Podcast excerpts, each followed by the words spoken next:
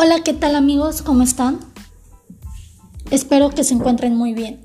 Mi nombre es Heidi Arlet y el día de hoy estaremos hablando sobre los factores que influyen en el desarrollo mental. Primer factor. Somos energía, somos información y vibramos. Es importante conocer e investigar cuáles factores intervienen en el desarrollo mental. El estímulo es cualquier cosa, de las cosas que nos atienden es referente a la salud mental. Todo tiene que ver con las apariencias, lo que tiene que ver con lo exterior, y eso no es lo importante. Quieren verse bien, pero no sentirse bien. Hay personas que se ven normales, pero no lo son.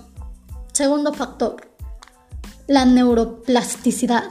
Este factor nos dice que el cerebro se regenera, el cerebro se moldea, Toma la forma de las cosas que nos digan y que nos decimos a nosotros mismos. La gente que no engorda nunca se siente mal por comer.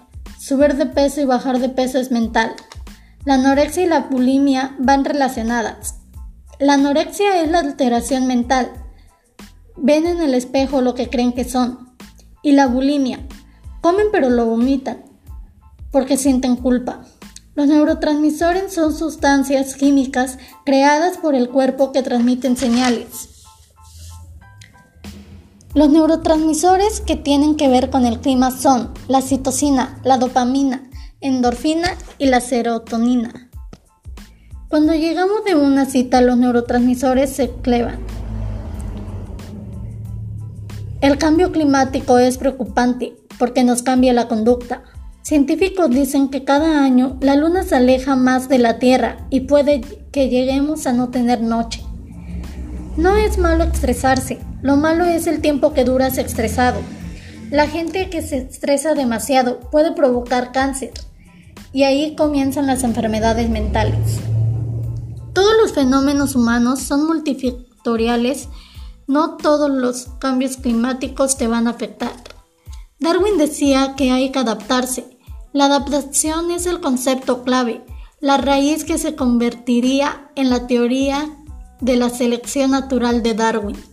Los animales tuvieron que adaptarse para sobrevivir al clima. Los psiquiatras ya no dan psicofármacos a sus pacientes con depresión porque son adictivos. Recomiendan tomar baños de bosque.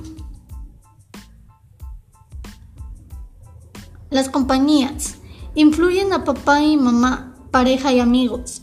Atraemos lo que somos. Yo soy el resultado de las personas con las cuales paso más tiempo.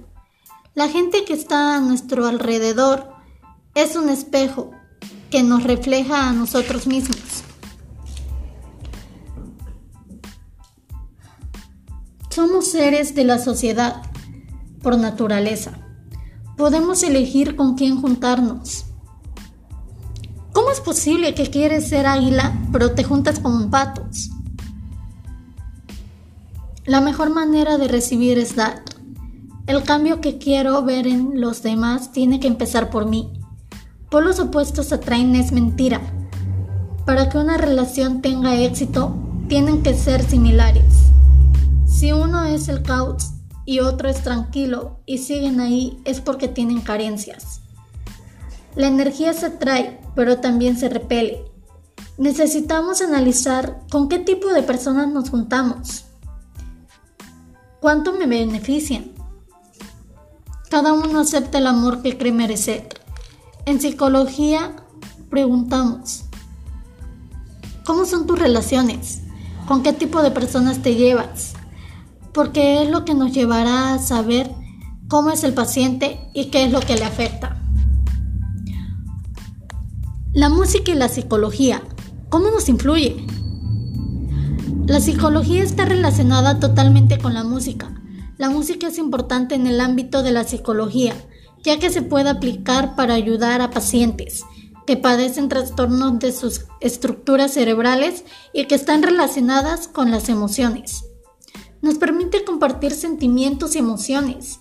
La música puede comunicar información, une a las personas, es social. La musicoterapia puede ser utilizada en varios niveles, como la enseñanza, la rehabilitación o la terapia.